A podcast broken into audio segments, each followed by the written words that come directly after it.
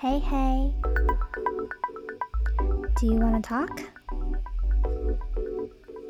一起聊聊吧。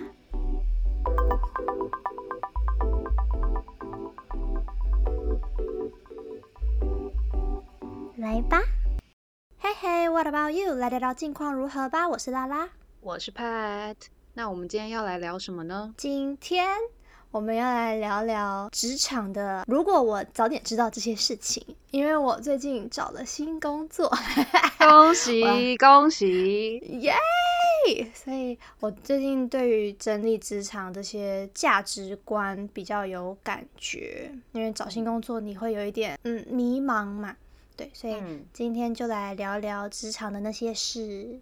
好，那我先来问你好了。我的工作现在是正职的第一份，然后 Pat 其实已经第二份工作了。你在你的上一份，就你的第一份工作的时候，有没有什么你自己印象深刻的事情？有蛮多的。我第一间进去的公司，一个非常小的微型企业，十个人以下的。但是我觉得第一份工作其实有一个还蛮重要的点，就是因为那时候就是学生进入职场啊，其实有一些心态上面可能还没有改。变就例如说像讲话的方式好了，就是以前在学校里面，可能跟大家就是不管是老师或学生，就是同学之间在讲话的时候都蛮平等的，不会觉得说哎谁的想法或者是谁的资讯会是比较优越的。我的想法都一直是大家来这边就是平等的，然后大家要一起把这件事情做好，并不是这样。以一个公司的角度来看，老板今天是出钱来开这家公司的，他的票数其实是抵过所有人。的票数的，也就是说，今天老板有一个决定，他想要这么做，那大家就是跟着一起做。我们这些员工基本上可以提出的一些想法，就是例如说，如果今天这个决定是有风险的，或者是这个决定评估完之后，可能发现有一些问题。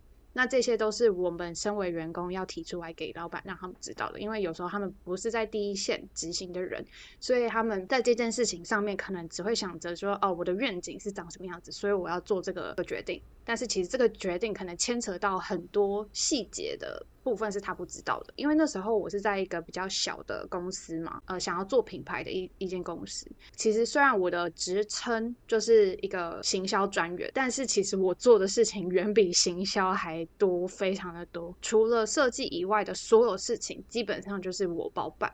就包含就是可能要去找一些资源啊，或者是要去联络一些厂商，就是网站架设之后，我们这个东西要怎么做会比较好？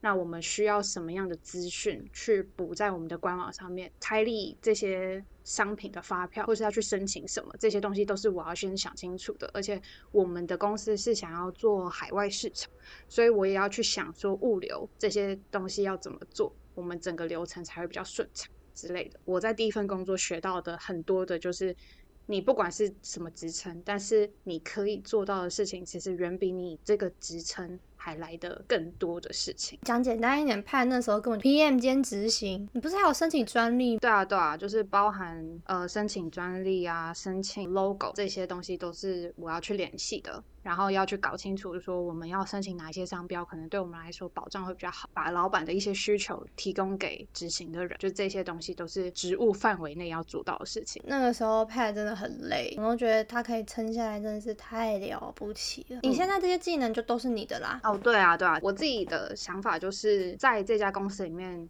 累积到的技能点，基本上就是我的，所以我可以带走。我不会因为这件事情可能不在我的管辖范围之内，所以我不做。嗯嗯嗯。然后我觉得这也是对我来说蛮重要的一个观念。有一些事情其实追根究底，它就是一连串步骤，可能是环环相扣。那你今天只负责一个项目的时候。其实你只看得到那一件事情，没有办法跳脱那个角度去看这整件事情为什么会这样发生。我会先把这整件事情都想过一遍，我心里会有个底，跟老板他那边会有他的决定。就是如果今天老板他决定的项目跟我预期的不同的时候，我就会去提醒他。对，那如果他真的还是决定要做，那就是就是照着做。然后有时候的确就是三个月、六个月之后再来看这件事情的时候，的确像我预期的发生了。OK，那我当时的判断其实是对的，让我练习去做决策的时候怎么去思考。真的就是一点一滴累积。对啊，而且 我的老板他们两个是情侣，然后又不和的情况之下，他们两个沟通的方式也不同。之前就发生过，我那时候还没掌握怎么跟老板沟通，我就是跟老板用我习惯的方式讲话，他觉得我没有办法好好的沟通，然后他就送了我一本讲话的艺术，就是言下之意就是在酸我不会沟通啊。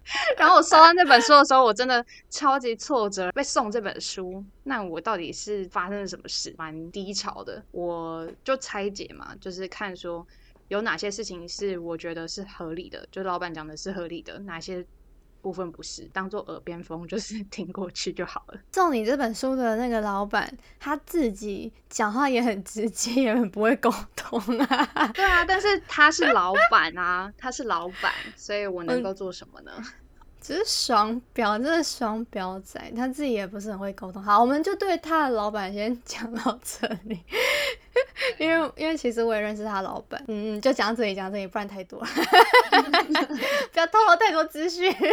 好吧，那那就换你吧。你觉得你第一份工作最印象深刻的是什么？现在这一集播出的时候，他已经是前公司了，所以我就用前公司来讲。呃，我觉得刚刚 Pat 讲的有一有一个点。小公司跟大公司是有很大的差异的，就是职称跟工作内容这件事情啊。像派刚刚行销，大家可能要做 PM 工作，但到我这边的话，我只能做我的职称可以做的工作，因为分工很细。因为我是呃 document controller，我不可能去做 PM 的事情，我也不可能去做 engineering 的事情，更多的是我有没有余权做超出我的职称。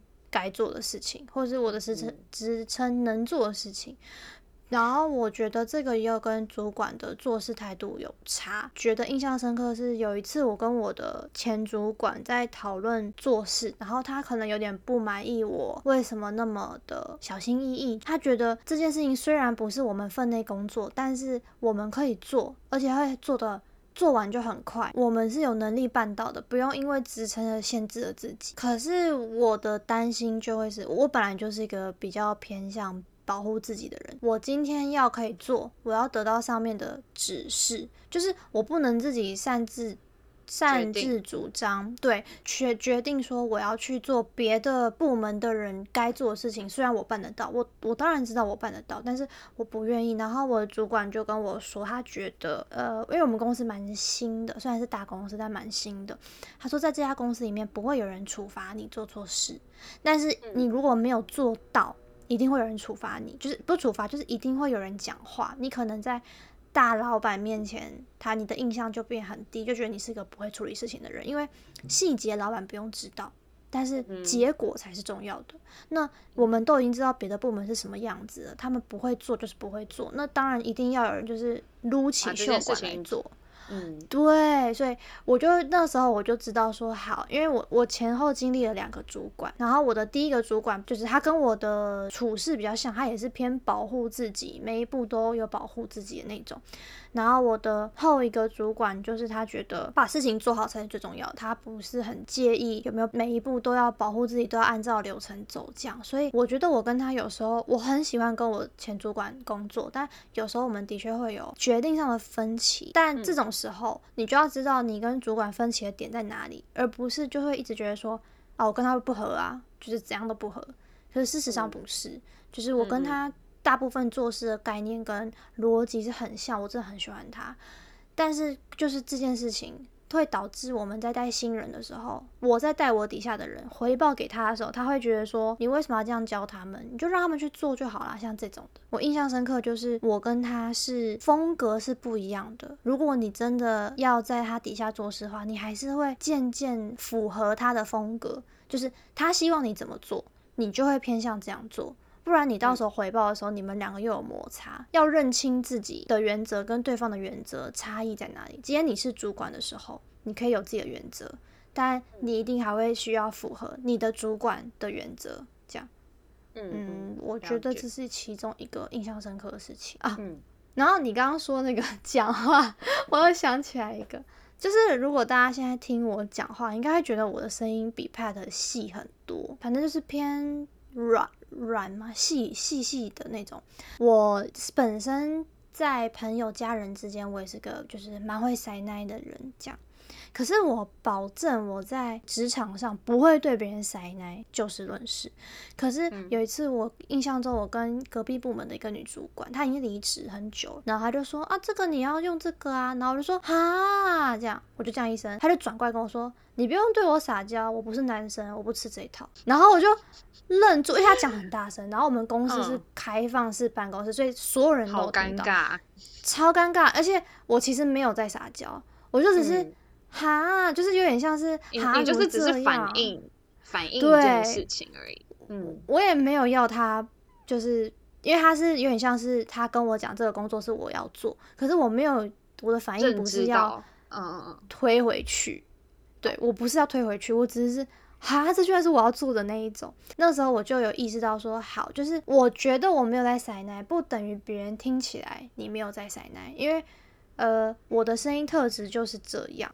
嗯，我声音特质就是比别人还要再细，可能讲话会比较没有威严、威权感，就是比较嫩啦。然后，所以我后来就会刻意让自己就是收一点那种比较低吗？也不是，但呃，我觉得有一点，然后可能讲话会更利落一点。就是我现在讲话是我舒服的声音，但是我可能工作上讲话的时候，我就会变成是哦，我现在要跟你讲这件事情，所以我们现在坐下来好好讨论，然后讨论好之后我要干嘛干嘛干嘛，这样就是我会变得很利落，这样。嗯哼，对，因为我没有办法改变我的声音，就是我也不是专业配音员，我没办法，所以我只能尽量把一些比较柔软的特质。拉出我对话的语气跟音调里面，呃，我应该有跟派讲过，就是我在公司的第一年被很多男同事示好，那个示好是让我觉得有点害怕的，就是对我觉得他可能多多少少跟我语气跟就是讲话方式有关，因为可能。离开了公事，我们私底下出去玩或是干嘛的时候，我讲话就是想这样，然后可能会会说什么，哎，你帮我一下啦，这样之类的，就是以男生的角度来看，会觉得是可爱的那一种啦。对对对对对，然后可能就是会有男生来对我示好，但那个示好是有肢体接触那种，我就会很害怕。所以第一年过后，就是这些种种。会让我觉得说好，那不一定都是别人的问题，我的确可能自己也要改一些东西。其实我在学生时期的时候，从来没有因为我的声音然后有任何的问题，从来没有。进入了职场之后，然后才发现啊，原来这样子会有一点点误会，或是比较没有力量，所以我就必须要让自己把比较柔软的那一面收起来。回过头来看，当时刚毕业入职的我们会。希望前辈们给自己什么建议，或是我们 早点知道就好，就不会有那么多弯路啦。嗯，来总结一下我们的弯路，弯路 啊，那你要先吗？我的话嘛，我觉得可以先讲。我自己最近因为要就是一定换新公司了嘛，在整理我换公司转职这件事情的时候，其实蛮迷茫的，有很多对自己的怀疑跟呃对于未来的不确定嘛。我那时候就有在思考，我到底在追求的是什么，跟我坚持到现在，我会带到新的公司的价值观，就是我的做事原则是什么，就有想到一点。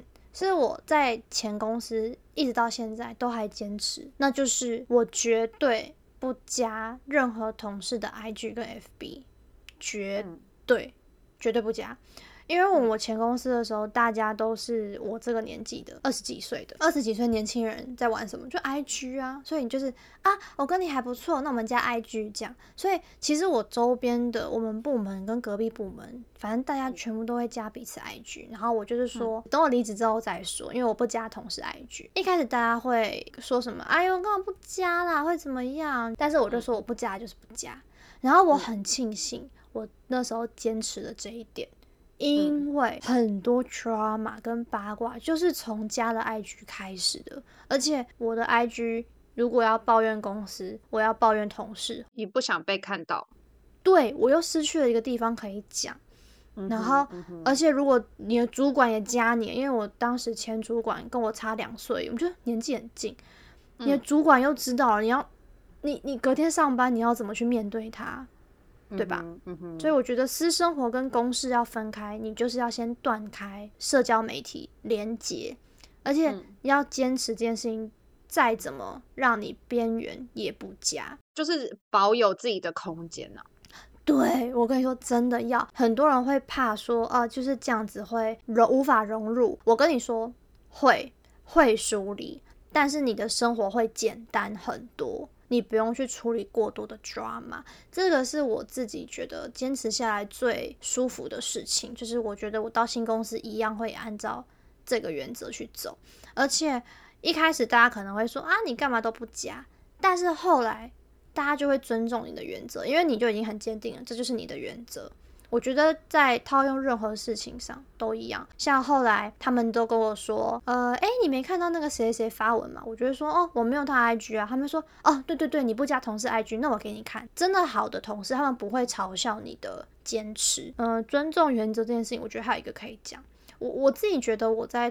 同事里面是相处得来的边缘人。我其实喜欢睡午觉，我从大学的时候就很喜欢睡午觉，真的，就是睡午觉会让你下午比较精神。吃完饭我要赶快去睡觉，所以我不会有时间跟别人一起吃饭，因为跟别人吃饭你就会聊天，然后你可能吃完还要继续聊。你要聊到一个段落，你才可以去睡觉。可能你只剩下五分钟，所以我后来就是不跟大家聊天吃饭，我赶快吃完，然后马上睡觉。他们要怎么聊天是他们的事情。后来因为他们太吵了，我就会自己走到走廊的沙发区去睡觉。我不会觉得这是个会让我跟他们疏远到我会被排挤的事情，因为我觉得就是我的休息时间，以我自己个人为主。那大家就会尊重你，因为他们现在就会跟我说，哎。你今天怎么还没去睡觉？这样就是大家会知道你的作息 跟你的原则。学生时期的特立独行可能会觉得很害怕，但在职场上特立独行，你只要不要伤害到别人的利益，其实就不会有人多说什么，因为你们就是同事，你们也不是同学，也不是朋友，他们其实不在乎。对你不要影响到他们，他们就不在乎。嗯嗯嗯，我觉得其实这跟那个公司的文化也蛮有关系的，因为像我自己听起来，就是你们公司的内部的 drama 很多，超爆多的，甚至就是你自己曾经也被这个 drama 有扫到。嗯，对，有扫到台风尾啊，不是不是扫台风，我在台风中心演。就是对，然后就是我的角度是比较不一样。我的话是我还是会加朋友或者是其他同事的 IG，但是我我的原则就是我不主动说这件事情，除非有人跟我提，不然我不会加。因为我也知道说，嗯，私下生活跟工作职场的差距，所以我的立场反而是我加了之后我就不使用那个平台了。比如说像 IG 好了。我真的已经很久、超久没有去发现动，然后没有去 Po 文，对，然后包括 Facebook 也是，我没有想要让你们知道我有什么主张，或者是我有什么一些想法之类的。我我们在公事上面，我希望我们能够顺畅，我也不希望拿我私下的举止来评判我在工作上的表现。嗯嗯嗯，对。如果啦，有人真的那么无聊，去翻我 FB 可能五到十年前的文章。我觉得那也就算了，你知道吗？就是你你都已经花了那个时间了，你到底是有多无聊去翻我过去的东西？嗯，就是对。那但是至少现在我知道的的事情就是，我加了，我可以看你们在做什么，但是我不太想要透露说我自己。在做什么？因为我知道他们就是同事，那同事不一定会变成好朋友。如果变成朋友的情况，就是那你真的很幸运，就是你除了公事之外，你们私下还有同样的兴趣，就是你们可以聊得来。当然，有一些是需要讲求一些交情，但是那些交情基本上都是工作上的交情，也就是我今天帮你多想一点，你下次可能在某一个时间点你会还我这个，嗯，就是 favor。都是利益啦，对对，就是利益上，但是这些利益可能不见得是很大的，有有些有时候是那种小小的，就是哎，我帮你 cover 过去，所以下次你也帮我 cover，或者是你你一直在帮他们设想说怎么样做会对他们来说比较好，比较顺畅，我可以提供什么内容，那他们嗯也会自然的感受到说你其实是为他们着想的。当有一件事情发生的时候，其实他们也会站在你这边。像我自己就是很常受到我工作上面的伙伴的帮助，嗯，都是因为这一这一种事情。但是嗯这个是我们私下交情多好吗？也不是。我在工作上面，我能够多帮他们做的哪些事情，他们有看到，他们也 appreciate，所以他们做出了这样的抉择。然后我自己真的是蛮相信，就是我为对方好，这个心会感动到对方的，就是对方会感受到啦。对啊，对啊，对啊，就是就是说感动可能有点夸张了，但是就是对方是会感受到你的善意，然后你的真诚，那你你嗯愿意帮他们的这个心，所以他们也会做出类似的事情来来回馈嗯，你的这个嗯决定，这样子。嗯职场上打好关系跟顺手，你能力范围内顺手帮助别人，顺手不是刻意还要你加班去帮忙那种，顺手帮助别人这件事情，真的是会有好的循环啦。说到帮助同事，我想到一个，嗯就是突然想到，没有什么关联，但我突然想到，我因为像你嗯刚刚说，我们公司 drama 很多嘛，对不对？我自己意识到一个原则，办公室女生偏多，女生多的地方就是八卦流传的会很快。刚刚说我在台风眼中心，就是我自己都不知道我进入台风眼，然后那个八卦就 咻飞传这样。那我觉得这个时候你要做的事情是，你只跟人家讨论好的八卦，不要跟人家讨论不好的八卦。可是你要讨论八卦，都不讨论，然后别人的八卦小圈圈就没有你了。所以跟你自身有关的事情被疯传的时候，你很难得到第一手消息，然后你可能嗯没有办法及时去阻止这个八卦继续传。觉得我当时有时候是这样，没有踏入那个八卦圈圈，导致那个八卦疯传了之后，我都不知道。呃，假如说啊，谁跟谁在一起了，这是好事，你就会说啊，天哪，我都不知道他们在一起了这样。可是如果是谁跟谁分手吵很凶，你听到这种事情，你就只要说哦哦是哦是哦，这样就好了，你不要多问说啊吵什么，为什么吵，个性不合吗？这样这样，到时候传到别人耳朵里面，可能就会觉得说你是一个很爱去听别人的负面消息的人。我觉得这样其实没有嗯很好。可是你又不参与八卦，如果今天有一天有人说，哎、我跟你说，Pat 好像跟主管有不就是不好的关系什么的。如果你在八卦圈圈里面，一定会有你的小朋友，你的不是小朋友，你的好朋友，你的八卦同伴会跟你说，哎、嗯，我听到有人这样讲你，哎，是真的吗？你就会说啊屁嘞，啊不能帮他拿一下东西吗之类的。那你那嗯他就会回去说，哎、没有啦，我跟他讲过了，他说他只是去帮他拿东西啊，你在那边乱讲。就是你会需要进入这个圈圈去澄清，只是为了以防万一。嗯可是不代表你要沉浸在八卦里面，我觉得是两件事情。哎、诶我觉得我还蛮同意，就是讲八卦这件事情，因为我觉得有时候你会需要八卦的原因是，你要知道公司现在可能面对到什么样的变动，这个变动会不会影响到你？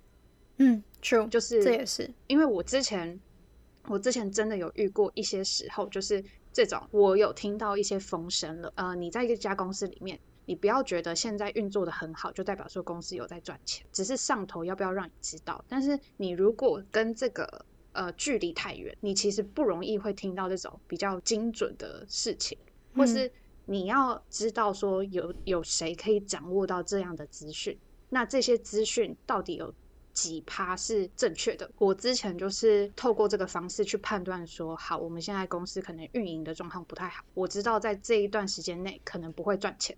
那嗯我要不要继续待在这边？就是这是我一个非常重要的判断依据。有一天，如果这个公司运营的不好的时候，他直接裁员，你都不知道你是不是被裁的那个人。嗯，会没有准备。对啊，所以我觉得就是八卦这件事情是可以聊，但是如果是牵扯到很比较个人的，我自己是不太建议就是去讲这这这种事情。嗯嗯嗯，很同意，很同意。真的，公司的资嗯讯也只、不是只能，但是很多时候底层员工只能透过这种方式多多少少听到一点风声。对啊，你就是哎、诶好像有有人被裁员了，哈，嗯，是哦。那你有听说就是可能会被裁几个吗？或是怎么嗯样？就是这种，对对就是或是会有人说什么公司今年的财报不太好看，今年的年终可嗯能一般般这样。或是发不出来。对对对对，你就是可以第一时间知道，就不会哎，为什么我们没有年终？哎，就是打后面才在生气。其实你可能几个月前你就知道了。对啊，就是来总结最后一趴，就是如果如果我们刚刚谈了那么多嘛，就都是我们自己的职场心得。那如果现在的我们回头看到过去要入职的我们的时候，你会给他什么建议？第一件事情就是一定要好好照顾自己的状态跟能量，就是知道自己今天呃现阶段能够帮到多少。有时候主管的期待，他们会希望你能够做到越多越好，但是实际上这个越多越好是只有你一个人需要去承担的吗？还是其实是这个团队所有人都要去承担这个东西？这一堆事情的时候，其实这个反而是比较不健康的状态。在这个时候，其实要好好的判断说自己的状态跟能量，这些东西不见得是你需要去承担的，嗯，是你的主管认为你要去承担，但是以实际的角度来看，说不定你没有办法负荷这些工作量。再来就是，我觉得。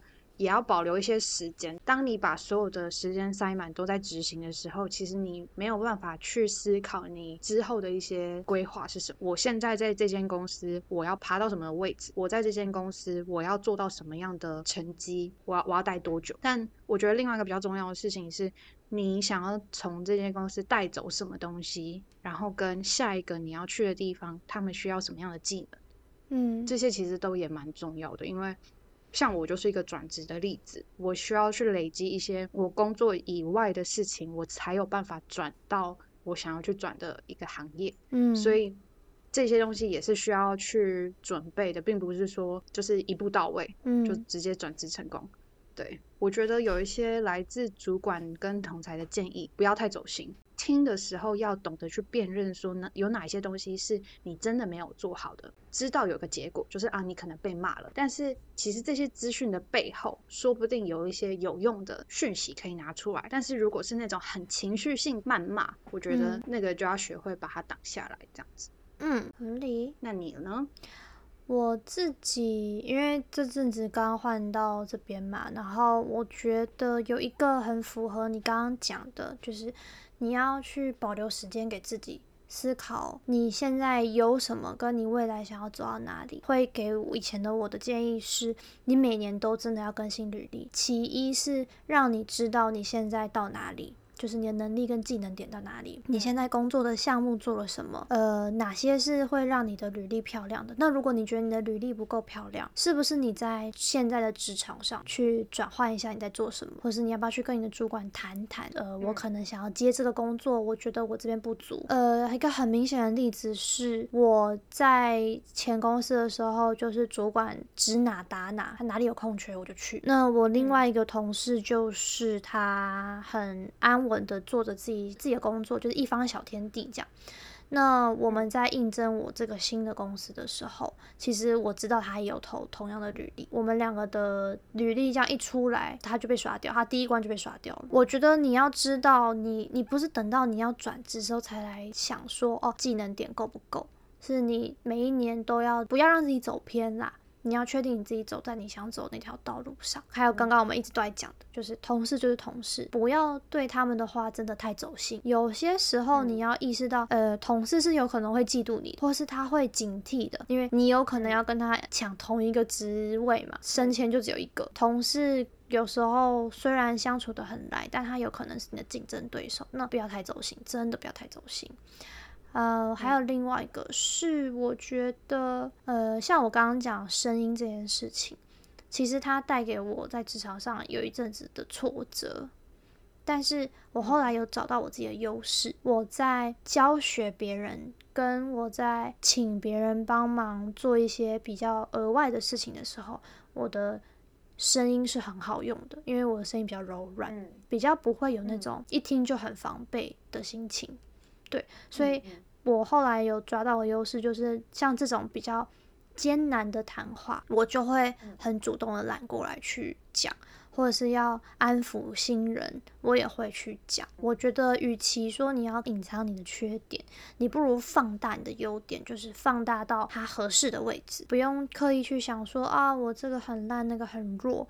我觉得你就想说我哪边很强。